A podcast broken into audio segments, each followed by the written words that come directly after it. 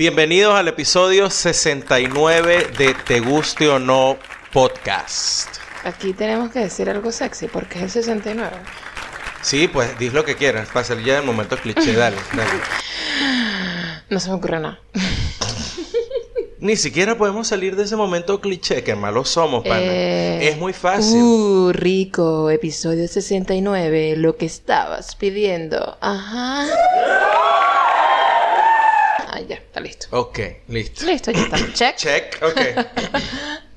Eh, este es el podcast de ventanas abiertas y gente desnuda. Sí, pero la gente desnuda te está escuchando, ¿sabías? Pero ya va, no, yo no me hablaba de otra gente, yo hablaba de nosotros. Yo no estoy desnuda. De verdad que no, mira, tengo estos pantalones puestos, ¿por qué? No lo entiendo. Yo estoy aquí preguntándome por qué tienes tanta ropa encima con el calor que está haciendo. Con este episodio 69 deberías estar en pelotas. Es más, ya va, espérate, me voy a quitar los pantalones justo en este momento. Ok, dale, quítate los pantalones mientras tanto. Yo le digo a la gente Tiene que ser. eh, que... tan, tiene- tan, ta- ta- tan, Pero ya habíamos hecho el momento cliché tan, del tan, 69. tan, tan, tan, tan, tara. Ok.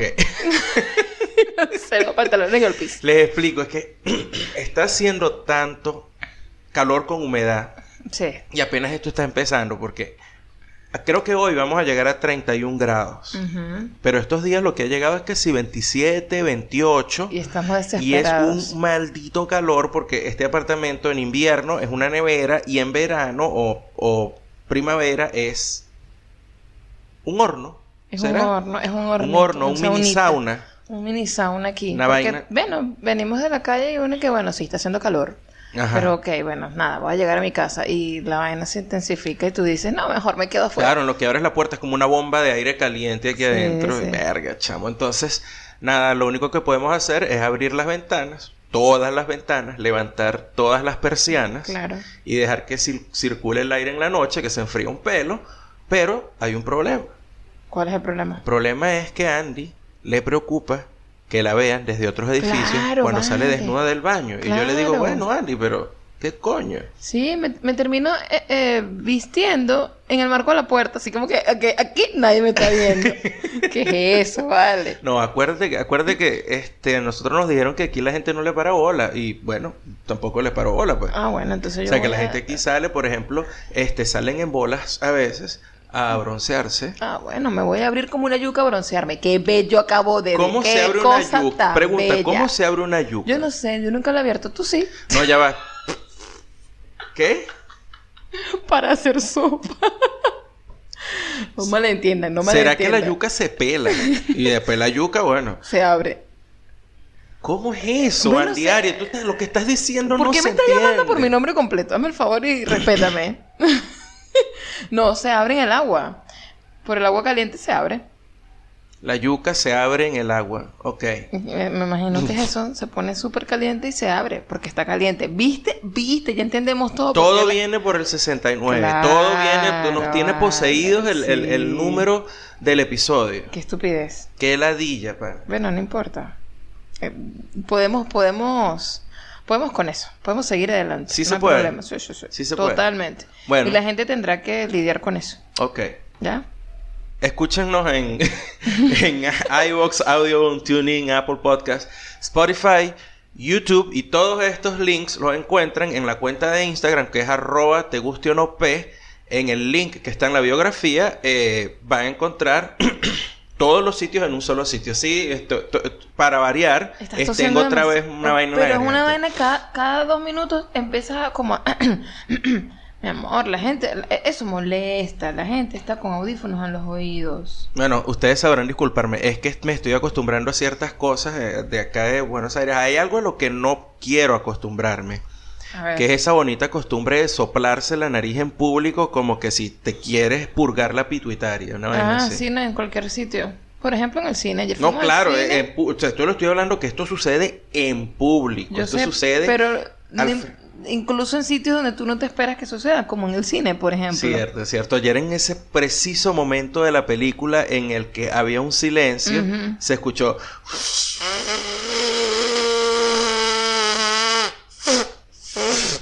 Qué bello, de verdad. Así. Así se escuchó en la sala. Sí, Y esta vaina te la hacen en el subte a menos de medio metro No, de ti. chamo, ya, ya me meto en el subte y digo, verga, chamo, yo estoy aquí metida en Sí. una olla de eh, bacterias. Es una vaina que yo coño de la madre, estás cerca de otra persona, ¿por qué te soplas la nariz? Sí. Coño, ay, espera que te bajes y ya. Bueno, ya, bueno. Una raya más para el tigre, ¿qué más? ¿Sabes? Ya, ya Sí, ahí sí. la gente ha tosido, ya ahí la gente se ha tirado peo, ya la gente ha estornudado, ya la gente se ha burgado la nariz y ha puesto el moco de- ahí en cualquiera de esos asientos o donde te agarras para no caerte. Así que una raya más para el tigre no importa. Bueno, pero, o sea, eh, no sé, ojos que no ven, corazón que no siente. O sea, de repente la gente ha hecho todas esas vainas, pero yo no los he visto. Entonces, bueno, es como, no, no, no me doy por enterado, pero es jodido cuando alguien se sopla la nariz así, tan cerca de ti. Bueno, date por enterado. O sea, si te pones a pensar en eso, como que, wow, ¿cuántas personas han puesto el culo donde yo estoy poniendo el culo? No, vale, pero así no. O sea, ¿cómo, cómo sobrevives así, pues? Así no se loco. puede. Te vuelves loco.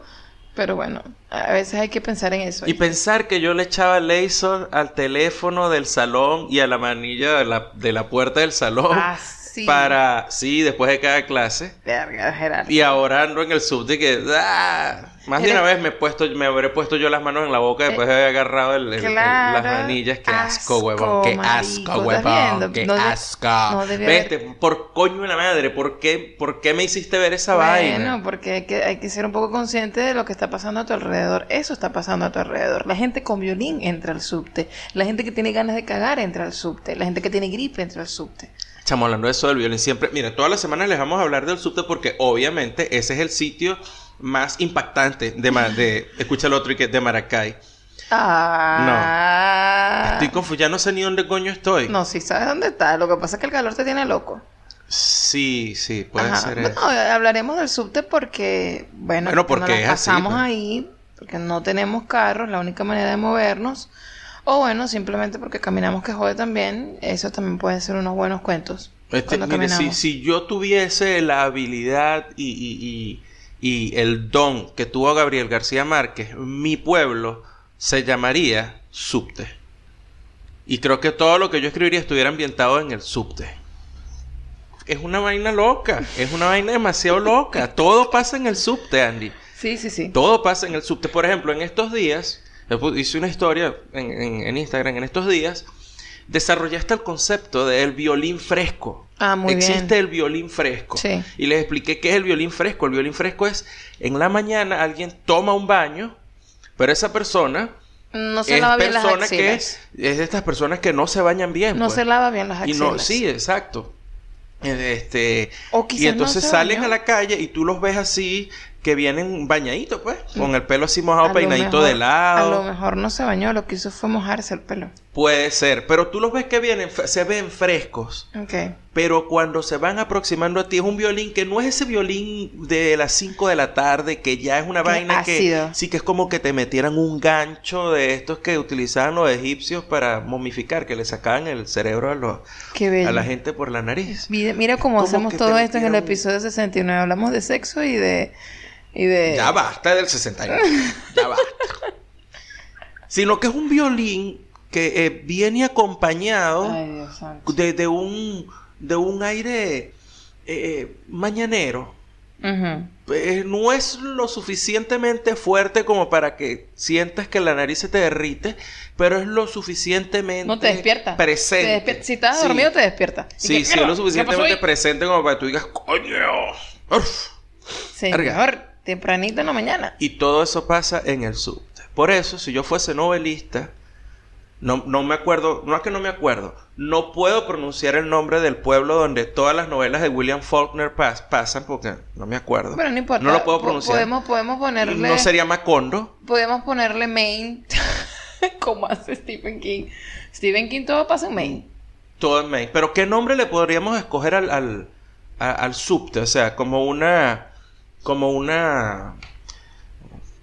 Pero como nombre, como nombre Sí, de... un anagrama. Pudiéramos hacer un anagrama con subte. Espérate un momento. Mira, yo me puedo meter ahorita aquí Ajá. en Google porque, por supuesto, como leí en estos días en Twitter, yo... Me cae bien la gente que googlea. Ah, muy bien. Vamos a ver. Este, si pongo aquí anagrama... Ajá. Lo que quieres es conseguir un nombre Un a... anagrama, claro, generador de anagramas. Y entonces llego y pongo aquí Las letras son subte. ¿Cómo se llamaría mi pueblo si yo fuese novelista? ¿Pero qué es eso? Vamos a ver. ¿Qué? No, no estoy entendiendo dónde estás poniendo esto.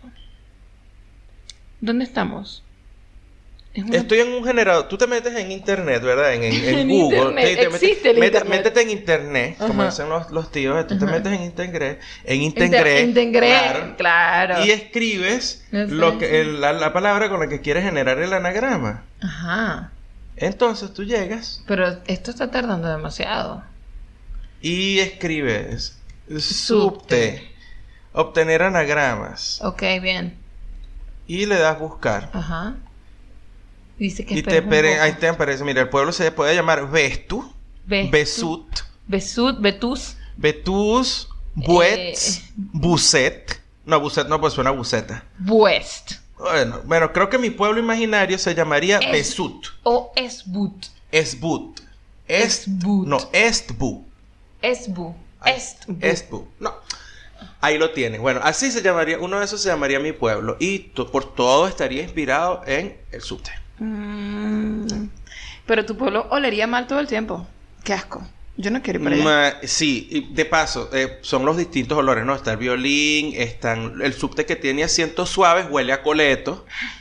Porque, sí, porque tiene los asientos acolchados, entonces yo me imagino que la humedad y todo eso se concentra en, en la parte acolchada de los asientos. no. Y bueno, es, es todo, es, es buenísimo, es, todo. O, Pero o sí- están los vagones, a veces entras a los vagones y hueles a eh, aliento mañanero. Exacto. Todo el mundo ha estado bostezando porque tiene Sueño, sueño, claro. y nadie se lavó los dientes bien. Entonces, qué asco, entras al, al, al vagón y tú dices, marico, pero yo me cepillé, yo me puse perfumito, yo me acabo de bañar. ¿Por Tengo qué? ropa limpia. ¿Por qué cuando estoy respirando el olor que me llega es de gente que no se lavó la boca, coño de la madre? Qué asco, huevón. Bueno, sin embargo, hay que estar agradecidos porque por el subte llegamos rápido a donde vayamos. Sí, exacto. Sí. Bueno, Yo lo prefiero a cualquier otro de los medios de a, transporte. a de pesar aquí. del olor. ¿Qué carajo? O sea, yo prefiero llegar rápido. Bueno, no, nos podríamos comprar cositas para, para taparnos la, la, la- la nariz. Sí, ¿verdad? Como la que usan los médicos forenses así cuando llegan a las escenas, que se ponen como un... Se parece que tuvieran moco. Porque Exacto. se ponen una vaina, No, una bueno, crema aquí debajo de las fosas nasales. Vamos a ponernos mamahuevos y hacemos eso o un tapaboca. También funciona. No, de verdad, porque no se puede. No. Esto va a, esto va, va a empeorar. O sea, estamos en... Apenas En estamos en. Sí, sí, mira, aquí, aquí y- hay un y primo... con el calor, todos los olores salen. Sí, hay, yo- hay un primo mío que vive acá en, en- en Buenos Aires. No sé si vive aquí en la ciudad o en la provincia. Yo creo que vive en la provincia. Pero bueno, como todo el mundo, vienen a trabajar acá. Y me dijo fue, no, chamos, agua, agárrate, que esto- esto no es nada. Usted, usted no ha olido nada. Deja que lleguen los 35 grados para que veas lo, lo que ¿Tienes- te va a caer. ¿Tienes un primo acá? Sí, Ah, carajo. sí. ¿Tú no sabías? ¿No? Sí, bueno, por ahí está. Coño, era de, o sea, de las cosas que me entero yo, chico. Qué arrecho. Bueno. Mira, nosotros no tenemos tips, cerve- momentos cerveceros. Sí, no sí, tenemos, tenemos nada. un momento cervecero. Hoy viene precisamente de cómo tomar. Con el calor. Bueno, porque vienen estas birras. Cómo tomar las American Pale Ales y las IPAs en Buenos Aires. Eh, porque hay, hay una característica de las cervezas de acá, en, en Argentina en general, por lo menos las que yo he probado. Ajá. Y es que no, los sabores no son tan fuertes o no están tan presentes como en las cervezas americanas, la cerveza artesanal americana. No quiere decir que son aguadas, pero no lo Pero sé. eso, pero, Pero- es- pero porque es que no es que son aguadas, porque aguado es, aguado es la cerveza industrial cualquiera, tú las Claro, conoces. claro. No, es que los sabores son menos fuertes, como que tuvieran menos concentración o no, no sé. Es algo así. Entonces, ¿qué sucede? Por ejemplo, cuando yo pido una American Pale Ale, a mí me sabe como me sabría una Amber Ale Americana que venga que, que hecha en Estados Unidos. Entonces es como que vienen como un como por una gradación de, de unidades de, de amargura Una- menor. Una gente arrecha, pues. Entonces, entonces este, lo que yo les voy a decir es que cuando vayan a tomar cerveza acá en Buenos Aires y quieren más o menos saber cómo sabría la versión americana de esa curda, es que la lleven a la- al tipo de cerveza que está en el escalón superior. Me explico. Sí, quieren, si quieren saber cómo sabe una American Pale Ale regularmente hecha en Estados Unidos, acá tienen que pedir o lo que llaman aquí una mini IPA o mini IPA Ok. o una IPA o, como le dicen aquí, IPA. Ok. ¿Ok? Entonces eso les va a saber más o menos cómo sabría una Pale Ale estándar americana, una American Pale Ale. ¿Y cuál sería? la- Ok. ¿por, qué, por qué existe esa diferencia? Yo no sé, quizás, quizás ellos cuando desarrollan sus, sus eh, recetas, lo desarrollan con, las- con las proporciones que, que son, pero a lo mejor los hops que usan, lúpulos que usan, a lo mejor no tienen la misma potencia que los lúpulos americanos o qué sé yo. Mm. Realmente no lo sé. Solo sé lo que sucede al final con, el- con el producto, Claro, el con el resultado. Eh, si quieren eh, tomarse algo que sepa como una IPA hecha en Estados Unidos, acá tendrían que pedir una Double IPA o una IPA doble. ¿Y cómo hacen para darte esa IPA doble? Existe. No, es, es el, ese es el tipo, el de, tipo de el cerveza. tipo de cerveza. Mm, pero llama- no todos, no todos tienen una doble. No en todos lados que tú vayas a co- cons- conseguir una Double IPA o una doble IPA. No en todos lados. Eh, y bueno, ya si te quieres to- tomar una Double IPA, no sé, tendrías que... Verga, yo no he visto por aquí ninguna tri- triple IPA ni nada de eso. Verga. Pero ya como para conseguir el sabor de una Double IPA ya sería complicado. Mm. Pero en general el momento cervecero de hoy viene es para decirles más o menos si quieren experimentar o más o menos conocer cómo sabría una versión americana de las cervezas que hacen acá en Argentina, es eso. Cuando tiene que ver con las cervezas que se caracterizan por el sabor amargo. Porque en general acá las, las cervezas oscuras, este, sí, están, están, Están dentro, ahí, están muy sí. bien, están muy bien, se parecen mucho a los estándares eh, americanos, aunque tiran un poco más hacia lo europeo, que las cervezas en Europa, al parecer, son de sabores menos fuertes. Entonces son como más inspiradas más a la- hacia lo europeo que hacia lo americano. pero- Bueno, tiene sentido. Sí, pero si quieren, si están acá en Argentina y, y- y no han viajado a Estados Unidos, no, no tienen la oportunidad, sencillamente, aunque aquí las vendan, no las puedan pagar porque, marico, es una locura los precios de la cerveza importada acá. Claro. Entonces, este, hagan eso, lleven la curda a un a un escalón más arriba de amargura de acuerdo a lo que quieran probar. Entonces, si quieren saber cómo sabe una American Pale Ale hecha en Estados Unidos, como les dije, pidan una IPA. Si quieren saber cómo sabría una IPA hecha en Estados Unidos, pidan una Double IPA. Y eso es todo.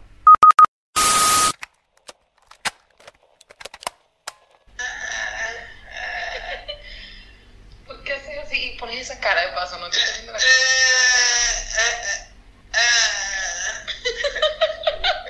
Tengo cara que no puedo cagar. Exacto.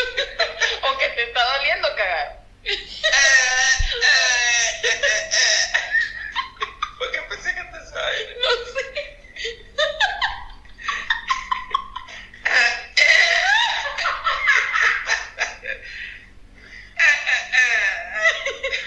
Ya va, pero es que estoy tratando de recordar qué música he escuchado hoy para... para ¿Por qué? Like Melon, pero no. Pero no. Pero la cara no Pero es que si no pones la cara, modificas la, la, la acústica entre la nariz y la boca, entonces no te sale lo mismo. Eh, eh, no suena igual que. te tengo que grabar. Qué feo, Gerardo, no. Estas, yo no recuerdo. ¿Qué, ¿Cuándo fue eso? ¿Qué estabas haciendo? ¿Por qué hiciste eso? Bueno, lo que estaba haciendo está ahí, estaba haciendo. eh, eh, eh, ¿Pero por qué? O sea, ¿por qué ocurrió eso? No sé. No tengo idea, no tengo idea. Esos son, esos son audios viejos ya. Eso es viejísimo, eso es de esos días, en los, en los primeros días que estábamos solos ya acá en el apartamento y, y éramos ¿También o no gente, gente sin identificación, Sin gente identidad. sin papeles, gente sin identidad. Ajá. Esos, esos días donde uno hacía cualquier vaina, pero no, no sé, pasa- pasando la, la, el, no, no, no depresión, pero pa- pasando la, la tristeza con, con la incertidumbre todo junto. Bueno, no creas que tampoco es que eso ya se fue. No, no, Ajá, bueno, por ah, ahí. ah. En mi caso todavía estoy en ese limbo. Yo trato de como que pretender que no existe el limbo y yo sigo con mi vida. Sí, sí, chamo. Porque no me puedo quedar metida allí. No puedo. Pero cuando haces algo que tiene que ver con eso, es cuando te das cuenta de que, hey, sigues aquí, no te hagas la loca. Sí, chamo. Si alguien está acá en Buenos Aires y nos escucha y tiene un contacto en Alzheimer, no mentira. Mira, vale. Nada, chamo. o sea, ahí. Nada, que es que nosotros conocemos de primera mano de unas personas que pasaron casi un año que no les llegaba el DNI, aunque habían pasado todo el proceso, y después se encontraron a la persona indicada, eh, que no es que no les cobró un coño, sencillamente se encontraron a una persona, conocieron a una persona, y a la semana, esa persona dijo, ¿cómo que hace un año están esperando? ¿Qué es eso? Y, y les pidió los datos y a la semana les llegó su, su DNI. Qué rechera, ¿verdad? Que uno tiene que tener contactos Sí. para que te puedan ayudar. ¿Qué coño ladilla. Entonces a nosotros nos está pasando lo mismo porque nosotros hicimos todo lo que teníamos que hacer.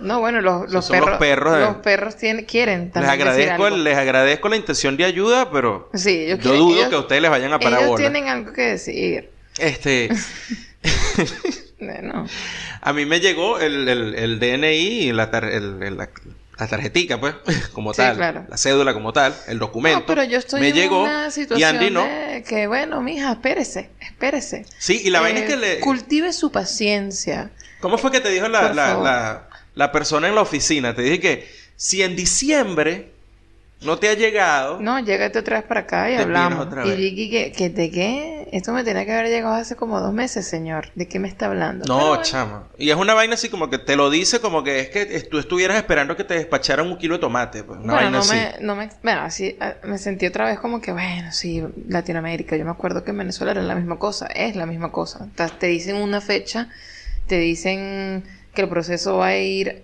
en este sentido, pero resulta que tú estás dando, dando 50 mil vueltas y nunca es ese sentido. Pero son vainas Es que tú no entiendes porque fíjate las vainas que, que sucede. Eso antes de que salga, de que te den el, el, pa- el papel Noel. La tarjeta, el plástico, pues tiene que salir una resolución. Y ya nosotros, a los dos, nos salió la resolución donde nos otorgan la residencia temporaria por dos años y salió el mismo día. Sí, eso el importa. 14 de Ah, agosto. no importa. Salió la puta De hecho- resolución mía y la de Andy. De hecho, eso fue lo que él me dijo. No, realmente eso no tiene nada que ver. Es que ahí es donde iba, ahí es donde iba, que yo te dije, bueno Andy, dile al carajo que coño que a mí ya me llegó y que la resolución mía salió el mismo día que la tuya. Sí. Y el carajo dijo, No, no, que eso no tiene nada, que ver. Exacto. Lléguese aquí, véngase para diciembre y, y pues bueno, ya.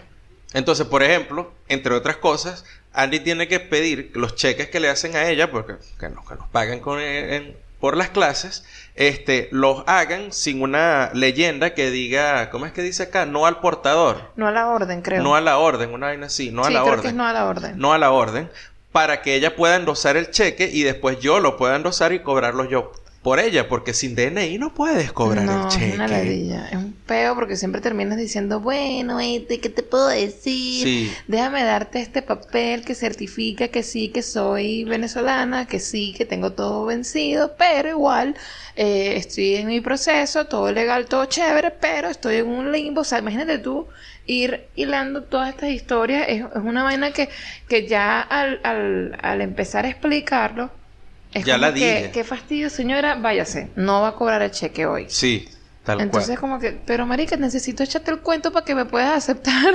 Y de hecho, la última vez que nos pasó, hace poquito, fue intentamos, bueno, el cheque por vainas, por, por protocolos de vainas de seguridad, se le, le pusieron el, el, el no a la orden de, y, y obviamente, bueno, intentamos hacerlo, pues el doble endoso, para ver si yo lo podía cobrar, y nada, tenemos que mandarse el cheque otra vez, Sí, únicamente que por esto, pues, porque a Andy le dijeron que se esperara por el DNI como si estuviera esperando por un kilo de tomate. Exacto. So, y, y es para todos. Esto es una vaina que, este, desde cobrar un cheque hasta tener acceso, por ejemplo, al Rosedal de Palermo, Coño, como sí. habitante de la ciudad. Co- al- al- o el jardín japonés. No tienes, ajá, el jardín japonés, no tienes el DNI, son 200 pesos para entrar. Sí. ¿Por qué? Porque asume que eres turista, entonces obviamente turista tiene que pagar por el acceso a las cosas de la ciudad. Pero señora, yo soy local, vale, ya yo me Claro. ya yo me calo todos los olores del subte y me los conozco perfectamente, me conozco todas las curvas de Castro Barro hasta Plaza Miserere. Yo ya vivo aquí. Además de eso, mira, por ejemplo, esta vaina, está el, el Festival de Jazz de la Ciudad de Buenos Aires. Y hay unos eventos que tú entras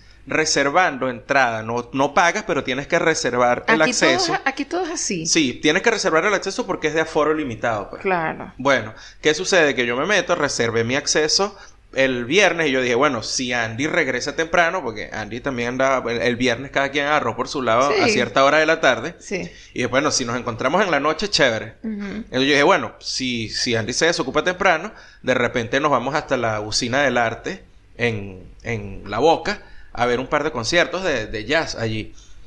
¿Qué pasó? Me meto, hago mi, mi reserva y solamente se puede reservar una, un, puesto por persona. Entonces, cuando me meto a hacer la reserva tuya, este, ¿eres habitante? O sea, ¿tienes documento argentino o no? Yo pongo que no tienes documento argentino. Entonces, cuando vas bajando, te dice que en, cuál es tu país de residencia. Entonces, obviamente, no te da de, op- de opción Argentina. Claro. Y entonces entras otra vez en el nuevo ciclo, que es, ah, vivo en Argentina, pero no tengo documento argentino. Y tengo que decir que soy residente de otro país. Claro. ¿Qué tal? Claro. O sea que al final si yo hubiese podido comunicarme contigo para encontrarme donde tú estabas, yo no hubiese podido entrar. No, no, no, porque yo me fui para otro lado. Yo me fui para el, para el, el festival el- o los conciertos que eran en el Parque Centenario. Ah, ok. Y en el Parque Centenario era en el anfiteatro y entrada libre. Pues ahí no Ah, había que estar ok. reservando nada. Ah. Sencillamente tú llegabas, entrabas y listo. Mm, Pero estos eran para una sala de conciertos que está en, en la usina del arte y ahí sí había que hacer la reserva. Ah, fíjate. Sí. Que por cierto, en ese, en ese concierto donde fui estuvo brutal porque eh, el viernes de esta semana, hoy es domingo, estamos grabando domingo, el viernes arrancó la semana del jazz, la semana no, el Festival de Jazz de Buenos Aires 2019 y, y bueno, hay, hay como 30 sitios diferentes donde los, a los tres días que dura el festival van a haber toques y conciertos y tal y yo el viernes me fui para allá para, ¿Qué tal estuvo? Estuvo brutal, estuvo buenísimo, aunque me, me sentí medio raro escuchando, no escuchando el jazz. Eh, al principio me sentí raro así como reaccionaba yo a las vainas porque era como que la gente estaba tocando y hacían un solo o, al- o alcanzaba el, qué sé yo, el, el pianista tocaba algo rápido o el... O, o- o el que estaba en el saxo o en la trompeta alcanzaba una nota así altísima y yo reaccionaba efusivamente. Ajá. Y la gente está así como que Calma, calmaditos y vaina. Y yo, Sí. marico, que, que loco. Que cálmate. Sí, pero después, claro, después caí en cuenta que, marico, o sea, tienes que estar consciente de que yo aprendí a escuchar jazz en vivo en Nueva Orleans. Donde, ah, donde la efusividad es la norma. Claro, Y, es, y, y es y es Nueva Orleans, pues, o sea, es, es jazz y es Nueva Orleans, huevona. Sí, sí, Entonces, sí. claro, yo me aprendí a escuchar y a, y a reaccionar y a estar en un toque de jazz ahí. Sí. Y entonces, coño, yo hacía más lo que aprendí allá, porque es lo que me, me pasaba naturalmente. Sí. Y creo que aparte de Orlando, porque tenemos familia en Orlando, Nueva Orleans fue la otra ciudad que más visitamos. Sí, sí. Este, Esas dos. Sí, y coño, o sea, me sentía raro, pero después me di cuenta que bueno, que era, que era eso, pues entonces nada, no dejé pararle bola, y bueno, yo, yo disfruto mi vaina así, listo. Exacto. Pero ¿y los músicos se dieron cuenta? Un señor que estaba en el, en el segundo acto, Ajá. el pianista, Sí, porque yo estaba sentado muy cerca de la tarima, Ah, más. y se- o sea, estaba como en la cuarta fila o algo así. Y claro, porque yo llegué temprano, tú sabes que aquí la gente llega a todos lados a las 10 de la noche. Sí, bueno. Y yo llegué ahí a las 5 y 20 más o menos de la tarde, porque el primer toque empezaba a las 5. Ok. Y bueno, en el segundo acto, que fue el que empezó a las 6, el señor pianista, sí, El señor pilló la vaina y me saludó y tal, y, y después, este, echó un cuento y dijo, sí, que él estu- estuvo en Nueva Orleans y vaina, en el Mardi Gras y todo esto. He acknowledged you. Ujú. Como que sí, sí, sí. Ah, bueno, fíjate, entonces él, él, él debe estar eh, también acostumbrado a eso, a que el público reaccione así.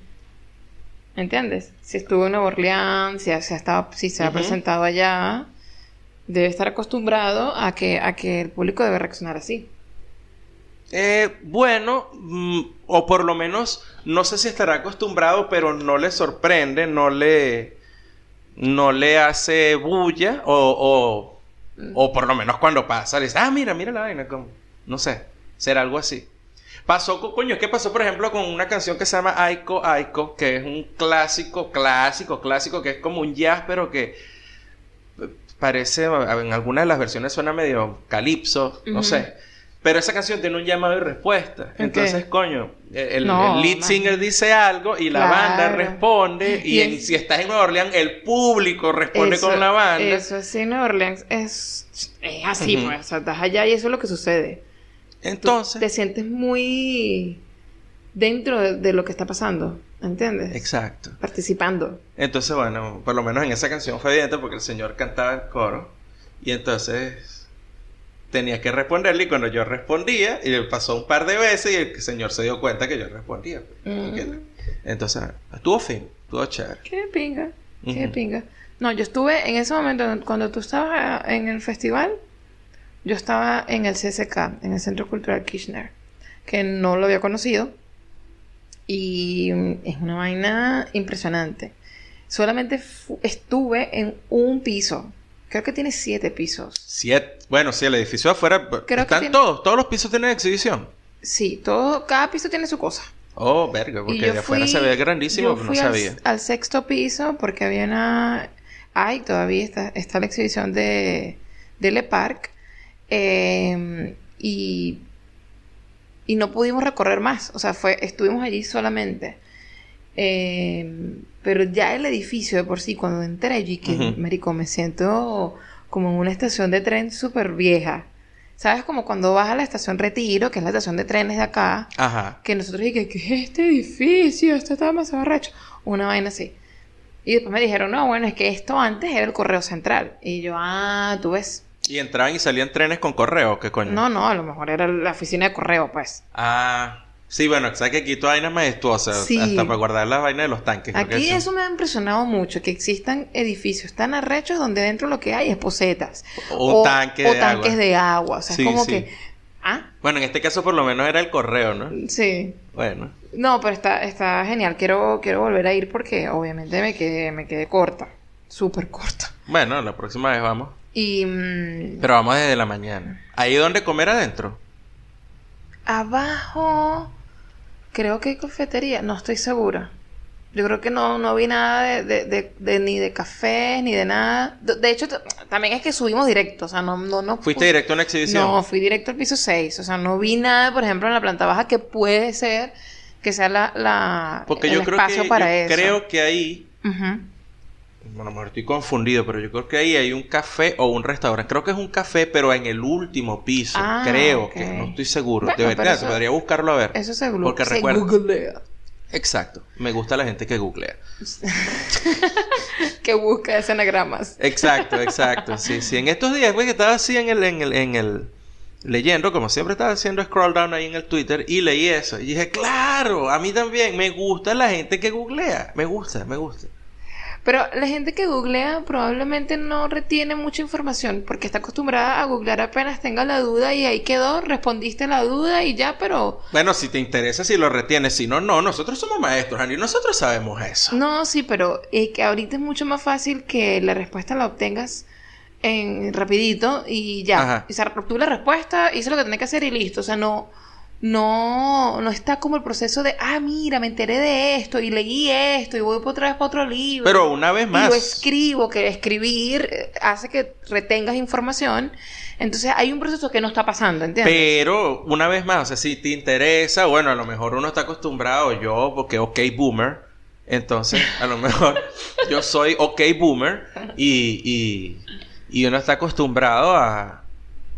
a que, bueno, si, si me interesa, lo, lo, lo busco y, y aprendo. Ahora, si solamente es una duda ahí, momentánea, por una vaina y ya, y lo busco, ah, es tal cosa, y después se me olvida. Sí, pero eso yo- no pasa eh, con A mí me pasa cosa. mucho ahora eso. O sea, que, que tengo una duda, voy, la, la contesto y contesté la duda ahí, en el momento. Entonces, cuando vuelve a surgir en, algún- en- en- en el futuro, como que, coño, yo creo que leí acerca de esto. Entonces tienes que volverlo a buscar. O sea, es como que, bueno, igual no lo retengo mucho porque ah, Google está ahí, Google tiene la respuesta. Ok. ¿Entiendes? Entonces, yo, por, por, por lo menos con, con, mm, con vocabulario nuevo, cuando estoy leyendo algún artículo en inglés, y aparece una palabra que no, que yo nunca he usado, que nunca he visto, qué sé yo, eh, sí trato como de tener mi espacio donde yo, ah, mira, las tengo aquí, las tengo guardaditas y, y entiendo mi desorden allí y trato de usarlas.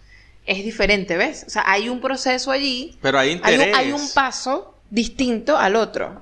Porque hay interés. Claro. Eso es todo, pero, o sea, tú sabes que yo, por ejemplo, yo no escribo la- las cosas que aprendo, yo no las escribo. Yo las leo y tal, y vuelvo a leer y sigo investigando y no sé qué, y después, bueno, me, me quedan allí, pues Yo- me yo- quedan. no, yo Pero tú necesito- tienes que escribirlo, pero yo es diferente. necesito hacer otro Cada quien procesa su, su, su interés diferente. Tú Sí. tienes que escribirlo, pues tú te gusta tomar notas y tal. Yo no. Yo leo y listo. Y después si quiero este aclarar alguna duda, una vaina que no me haya quedado allí bien, pues sencillamente llego y, y, bueno, busco más. o También creo que todas esas notas que yo tengo, algunas también se me olvidan. O sea, es que es un peo de, de, de, de, de almacenamiento. O sea, no sé. Mm, O de, no sé. o de archivar la información. O sea, hay algo que está pasando que es como que algunas cosas se están archivando y otras no. Bueno, porque bueno, yo sí, O, yo bueno, soy fiel, fiel, fiel, fiel eh, creyente de que si te interesa, te queda. ¿Por qué? Porque vuelves, usualmente vuelves al, al punto, vuelves al tema, este, un par de veces más y se te queda. Ahora, si es algo, eh, una vez más, que es circunstancial, que solamente está allí, que surge en el momento, pues llegas, buscas, lo dices, ah, está el vaina, y sigues tu camino, y, la, y ya. No, igual que, es- y pasa que, como uno siempre le dice a los estudiantes, mientras más lo practique, más lo repitas, más lo repitas, mientras más repetición haya, más, más rápido lo, lo, lo registras. Ajá. Y así pasa, pues, o sea, mi, en mi caso, si estoy dando, por ejemplo, una clase que la vuelvo a repetir la, a la, a la siguiente porque el mismo grupo, otro grupo tiene como las mismas dudas o, o vamos, digamos, con el mismo tema Ajá. y pasa otro grupo y lo vuelvo a hacer, vas diciendo la misma paja, ya esa es una información que se quedó fijada, ¿entiendes? Sí. Eh, pero si es algo que leo así como que, ah, ah, ah, ah, pasó, ¿ves? Entonces, pa- necesitas como la repetición, necesitas como volver, el volver, el volver. Sí. Y eso ¿Sabes es lo que me Eso- sucede. Eso, eso puede ser intencional o no. Y precisamente, coño, creo que en estos días estaba viendo por allí, como siempre, este, igualito, haciendo scroll down. Y, chamo, otra vez la, hay gente, usualmente, este, no sé, es que no sé ni siquiera en qué grupo ponerlos. Gente que, coño, sigue con el peo de criticar y de caerle encima y de decirle gafo, estúpido y toda vaina a la gente que ha salido de Venezuela y que, y que qué sé yo, que, que, que, que, que, ah, y no- bueno, ni siquiera es que imitan, sino que empiezan a hablar con el acento y con las palabras de la- del sitio donde llegaron, donde están viviendo. Pero eso es normal. Y yo, chamo, ¿hasta cuándo? O sea, la- mi pregunta es, ¿de dónde viene esta, este... Es una vaina estúpida que yo... Va, va entre la ignorancia con un... Como con una... este, un sentido como de nacionalismo que no entiendo de dónde coño sale. A ver, pero la gente que critica eso es gente que todavía sigue viviendo en Venezuela Mira, o también no sé, está afuera. no tengo idea, porque, a veces, no sé, no les he revisado, no, o sea, hasta coño, ser entonces- stalker no llego. pues. No, pero entonces tiene que ser gente que no ha, no ha salido, que no le ha pasado eso, que no Sí. ha estado viviendo, no ha estado en metido en un, en, un, en un grupo de gente que hable diferente a ti y que te toca escucharlo todos los días a cada hora Claro. y que sin tú querer, pues, pues sucede, pues. O sea, eso es normal que pase. Entonces tiene que ser gente que que no, pues no, no ha tenido esa, esa, esa experiencia y lo que hace es criticarla sin obviamente saber Que no ¿Qué es lo saben que un pasa? coño. Bueno, a esa, a esa persona, porque había burda de saña, y últimamente digo, coño, tengo mucho tiempo que no le contesto a, a- a gente en Twitter nada. ¿Pero y a para veces, qué? Coño, porque a veces me entretiene. Ok. O sea, a te- veces te, estoy ladillado así esperando una clase, de una clase a otra te clase. entretiene pelear. No, no, pero yo no peleo. Yo lo que es de cosas decirle huevona y después me voy, tiro el micrófono y les digo, ok, boomer. A- Así no sean boomer, pues, pero. O sea, o sea, ese es tu entretenimiento. ese es el nuevo cállate. Oh, Ok, sí, entonces, por ejemplo, en estos días un carajo puso una vaina así como que, ¿qué No, bola? Este, no le respondan- Que se van para no sé dónde. No le respondan a Gerardo, por no, favor, no, no, es que el que está respondiendo soy yo, ¿me entiendes? que me entretiene. Ignórenlo. Sí. No alimenten eso, por favor.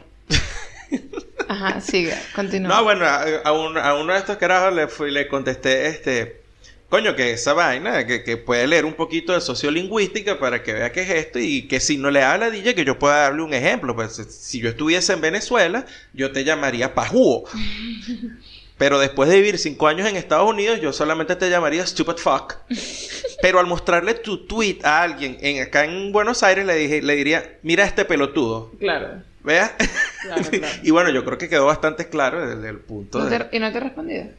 No, no, no, que coño me vaya a responder. Yo no soy te- tan importante así como... Te puede responder. Ah, pues si me responden, no, no, yo no me engancho. Si me responden, me cago en la risa. Le pongo OK Boomer y mato eso. así tenga 15 años. Dios mío. O sea, si te gusta el conflicto, sí. Lo, de, lo del... No, no me gusta el conflicto. Me, me entretiene ese así como que... Vamos a decirle algo a este huevón aquí. Para entretenerme un ratico. ¿Por qué? ¿Cuál es la nota? Nada, no sé, me pasa el rato. ¿Qué quiere que te diga? Pasa el rato. Deja a la gente, deja a la gente, este, eh, o sea, eso es, bueno, eso no es algo que, tú- que uno pueda, eh, ¿cómo se llama? Resolver, Pero ¿cuál es el solucionar. Ahora sí, hablando en serio, ¿cuál es el punto de, ah, quitando eso, de que mira, esas vainas pasan y listo? O sea, pasan y listo. De hecho, a mí no, a mí no se me ha pegado el acento, la pronunciación o vainas de acá en Argentina porque uno, no he compartido mucho con argentinos en español, porque con la mayoría de los argentinos con los que yo hablo todo el tiempo, Es estoy hablando en inglés. porque les estoy dando clases de inglés. Totalmente. Entonces, bueno, aparte de eso, a mí lo que me, me surgió fue otro pensamiento, otra pregunta que fue, ajá, y entonces, cuando tú emigras, cuando tú te vas, ¿cuál es la nota de estar en un sitio, llegar a un sitio y meterte en una burbuja de yo soy venezolano y yo no aprendo nada y yo eso. solo y yo solo me, me, me, O sea, yo me entiendo- encuentro con venezolanos? Yo no- entiendo que al principio es muy heavy, este, sentirte, no sé, la cu- una cucaracha dentro del, ¿cómo que, qué dice? Una cucaracha dentro del baile de gallina. Ajá. Sí, es así. Una cucaracha dentro de un baile de gallina. Cucaracha en baile gallina. Bueno, Ajá.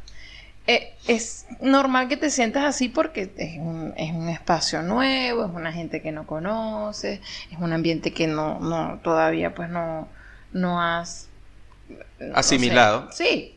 Eh, y es normal, eso te va a pasar, y entonces tú obviamente te estás buscando lo que más se parezca a lo que ya conoces, entonces si conseguiste a un paisano tuyo, entonces como que te agarras desde ahí, eso está, eso está bien, al principio es normal porque tú tienes que agarrarte de donde, de algo que te haga sentir bien, algo que tú conoces. Pero eso no puedes pasar todo el tiempo. Aparte que cómo carajo después consigues trabajo, cómo carajo te socia- cómo socializas, Claro. cómo haces otras vainas. Tienes que abrirte. Eso va a pasar también. Entonces, si al, en ese proceso de abrirte, de conocer, de estoy buscando trabajo, estoy haciendo esto, conoces gente, obviamente, de ese entorno, empiezan a hablar contigo, te empiezan a enseñar palabras, empiezan a... Ya, eso va a pasar también. Se te van a pegar. Sí. Ya. La pregunta que yo me hago precisamente es esa, o sea, este, ¿para qué carajo? O sea, además de, de que, bueno, que estás fuera porque buscaste mejorar tu situación y listo, entonces, ¿cuál es el punto de, de- de Yo no llegar entiendo- al sitio donde llegas y no, Pero o sea, no negarte a cualquier vaina que tenga que ver con ese sitio? O sea, yo no entiendo de verdad por qué existe esa discusión, ¿entiendes? No, no, la, la discusión, no es, no solo es que la discusión existe, la discusión está allí, lo que, lo, lo que no se entiende es esa actitud, esa actitud a, este, ¿qué bolas tienes tú? Ahora comes locro, si estás en, aquí en Argentina, por ejemplo. Ahora comes locro. Es que es lo mismo, o Ay, sea, ¿qué a eso me coño? ay, sí, ay, sí, el argentinito que tiene cuatro Eh, meses allá y ahora come locro. A eso me refiero. o sea, Verga, que pero crece, que- marico, sal de esa puta burbuja, No crece como persona, aprende. Además, como cuando y, y cuando tú vas y visitas, ponte que tú no estás eh, viviendo en ese sitio, cuando Ajá. tú estás haciendo simplemente turismo, pues, ay, tengo unas vacaciones, me voy para Francia o me voy para de repente no sales de tu país, de repente eres de Venezuela y decides tener unas vacaciones en Mérida. Ah, ok, perfecto. ¿Qué es lo que tú haces cuando estás en Mérida? Tú vas y comes la comida de Mérida. Tú vas y vas- visitas a los sitios bonitos de Mérida. Tú estás envuelto en eso. Entonces, así como pasa con la comida, coño, te va a pasar con otras vainas si tienes mucho más tiempo. Tú simplemente estás ahí por unos 5 de 10 días y, marico, lo que comí fue puro, no sé, empanaditas, arepitas andinas y comí esto y no sé qué y tal. Y solamente estás envuelto en eso porque ese, esos son los días en los que estás pasando de allí y la estás tripeando. Bueno, imagínate eso multiplicado por 100, no sé. Claro, pero yo creo que eso no se critica porque se cree como que cuando tú vas de viaje, tú vas disfrutando y vas a conocer y tal. Pero entonces no entiendo precisamente la contradicción entre si lo haces, por ejemplo, cuando vas de viaje, solamente a visitar, pero si estás viviendo en el sitio, entonces no, tú lo que tienes que hacer es comer todos los días arepa con queso rallado y vas a almorzar a carne molida con arroz y vas a cenar arepa otra vez. Y si por ahí te comes una empanada o empiezas, qué sé yo, a, a comer... Eh, facturas. Eh, o si estás, que si estás en Estados Unidos, empiezas a comer mantequilla de maní con, con, con mermelada. Entonces, no, ¿qué Ah, el gringo. Bueno, ya, o sea, saliste de un sitio, estás en otro sitio, aprende a vivir en ese sitio y eh, evoluciona. No vas a dejar de ser quien eres, sencillamente te vas a convertir en una mejor versión de ti. ¡Wow! ¡Wow! Estoy listo para hacer coaching y volvernos millonarios, ¿eh? Perfecto. Y vamos con las recomendaciones y los comentarios. Yo les voy a recomendar algo que debe estar ya en el cine, si donde estén. Aquí en, ya en Argentina llegó, no sé si en otros sitios ha llegado, pero Doctor Sleep es una peli que tienen que ver. Es una peli que de hecho quiero repetir, quiero volverla a ver. Em, yo no leí el libro, Gerardo sí lo leyó. Eh, según lo que discutimos luego de ver la película, sí fueron fieles a algunas vainas, ¿verdad? Pero em, creo que se enfocaron bastante en ser consecuentes con The Shining, la película. Ajá. Entonces, eh, si no leyeron Doctor Sleep, está bien, no tienen por qué leer el libro antes de ver la película, eso no, nunca ha sido como la norma eh, para ningún tipo de película que, que está basada en un libro. Pero les va a gustar si vieron la película de Shining. Es como que, wow. Es, revivir ciertas vainas que tú y que, marico, la película más recha. Sí, es, es, revivir em, escenas emblemáticas de, de, Shining, pero con ya con una historia mm, muy particular, que no, obviamente no les voy a contar, que, que tiene esta, esta peli pero sí, que recomendadísima. La fotografía es arrachísima, la actuación de, de, de, mm, Ian McGregor es como que, mierda, que genial.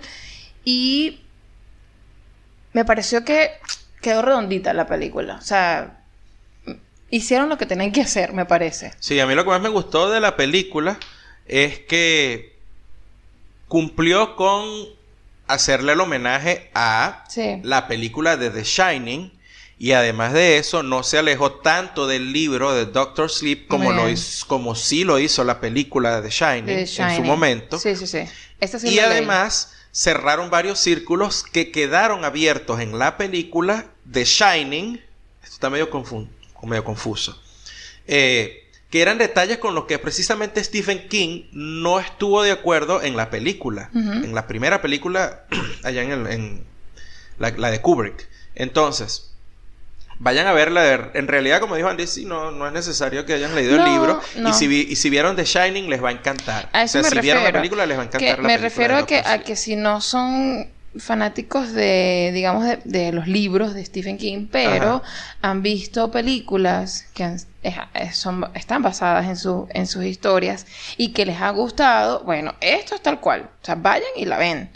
Eh, y yo sé que después de verla van a quedar con ganas de, ahora sí quiero leer el libro. Sí. De hecho, como que leer los dos en, a row, ¿sabes? Como que a ver eh, cómo, cómo se comunican entre ellos y, sí. Obviamente hay eh, diferencias entre el libro y la película que son insalvables para poder honrar a la película de The Shining. Porque o sea, como no podías meter un cambio ahí feo porque ibas a romper la narrativa de la parte de la película. ¿Qué, lo, es lo que la gente conoce? Es lo que, exacto. Porque tú, tienes, tú no puedes asumir que todo el mundo ya leyó el libro, ¿entiendes? No.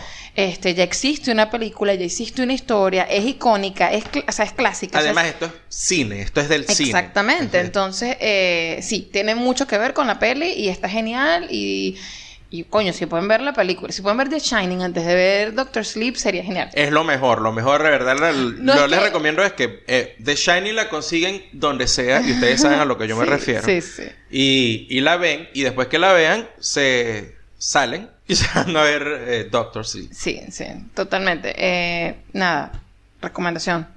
Yo les voy a recomendar también algo que tiene que ver con pantalla y es Watchmen, que es la serie sobre el, el- la tira cómica Watchmen que eh, empezó en HBO hace, no sé, hace como un mes creo yo. Yo sé que estoy llegando tardísimo a esta recomendación, pero yo no la había podido ver.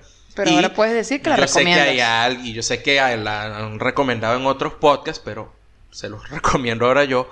Véanla. Porque yo estoy viendo Watchmen desde la perspectiva, o bueno, mejor dicho, desde una perspectiva que no es la que yo he escuchado la recomendación en otros podcasts, que es gente que leyó el cómic Claro. y que bueno, que mira, les, les gusta la adaptación que han hecho y todo esto. Ya. Yo lo estoy viendo, por supuesto, desde mi experiencia de vida. Y desde mi experiencia de vida, yo lo estoy viendo desde todo el, con- el contenido súper fuerte y súper denso en cuanto a los conflictos raciales en Estados Unidos. Y eso fue algo, como ustedes saben, este, nosotros vivimos cinco años en el sur de los Estados Unidos, en, en Carolina del Sur, este, y, y estuvimos inmersos en escuelas donde le damos clase a una población que era mayormente afroamericana y, y vivimos esa- esos problemas que tienen esa comunidad este, y, lo, y, y la, la discriminación y el racismo que enfrentan mm, básicamente todos los días Sí, exacto. y, y todas las luchas que tiene que llevar esa gente que para otras eh, comunidades en, en ese país son un día normal y para ellos es como que las vainas son más fuertes y tienen que enfrentar un montón de cosas y bueno yo estoy viendo la serie desde esa perspectiva porque la serie comienza desde un conflicto racista Sí, sí. por racismo que se dio en los Estados Unidos en el famoso eh, Black Wall Street. Eh, pero bueno, si les interesa realmente, vayan y véanla. Es de HBO, pero la- por supuesto, como siempre, la pueden conseguir donde ustedes Internet, quieran. Internet noble. Epa, ¿cuántos episodios llevas? Porque yo vi el primero y el segundo Mm. contigo y ya, ya tú te fuiste solo. Eh, no, yo creo que estoy ahí porque es el día que tú te quedaste dormida, yo creo que vi un episodio más y ya podríamos ver el tercer episodio juntos. Creo que van como seis episodios. Podríamos ver el segundo de nuevo. Ok. Y después continuar. Y continuamos. ¿Por qué? Porque Watchmen. no me gusta estar... eh, De HBO. O donde sea. Sí.